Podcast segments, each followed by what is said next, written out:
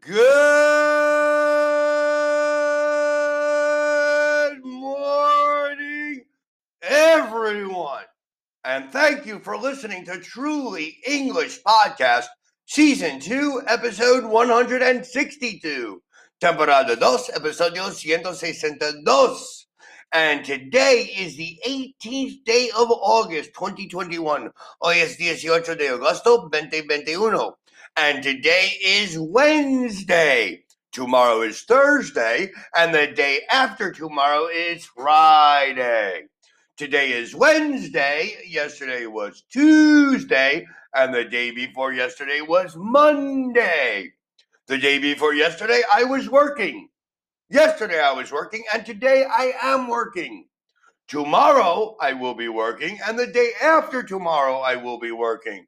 Every day, I am working. What did you do yesterday? Did you go to the beach? Did you have a party? Did you visit your family? What are you doing tomorrow? Do you going to go to class? Are you going to go to class? Are you going to study for exams? Are you going to pick up your new books for school? What are you doing tomorrow? What are you doing the day after tomorrow? Will you visit your family? Are you moving into the dormitorios? What are you doing tomorrow? Remember, today, tomorrow, the day after tomorrow, today, yesterday, and the day before yesterday.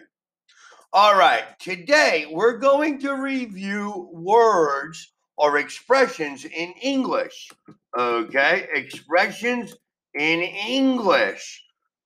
Now, the first expression is a basket case. A basket case. Now, in Spanish, basket is canasta, case is caso, pero no es un caso de canasta. A basket case is a crazy person, somebody that perdi su mente. I can say my mother was a basket case.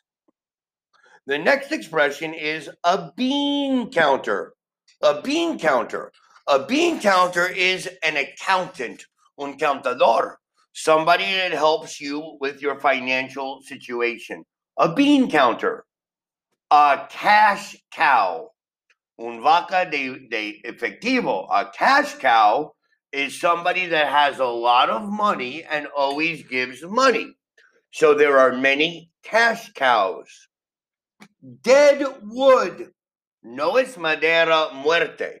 Dead wood is a person that doesn't do anything or something that doesn't work. so I can say my cousin is dead wood.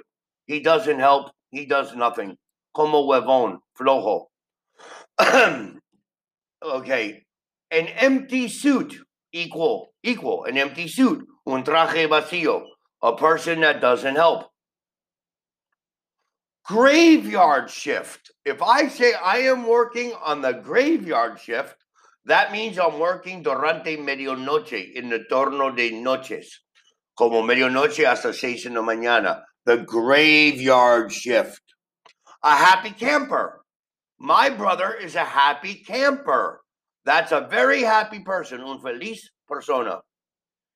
Kiss up to. Kiss up to is como besar culos. You kiss up to your boss. You kiss up to your parents. My daughter wants something and she kisses up to me. A mover and a shaker.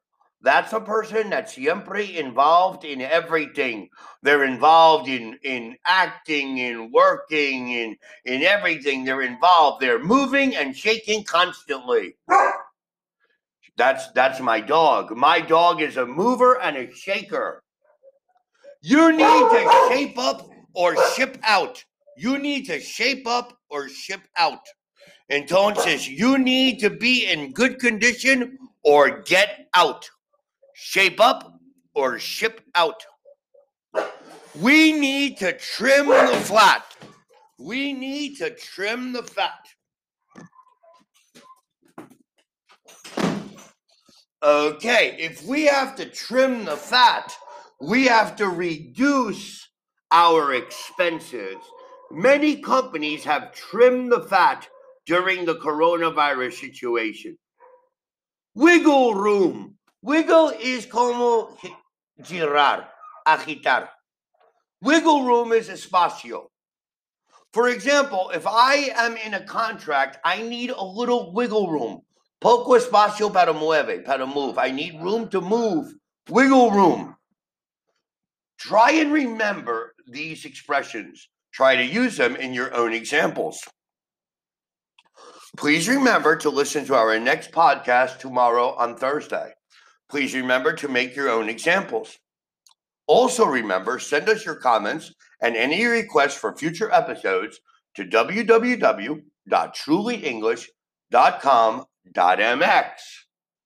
I want to thank everybody for listening. And remember, you can also send your comments and your requests to our Facebook page, our Twitter page, or here in Anchor Podcast. Thank you all for listening to our Truly English podcast today. Have yourself a wonderful Wednesday. Peace and love to everybody. Have a great day. Goodbye.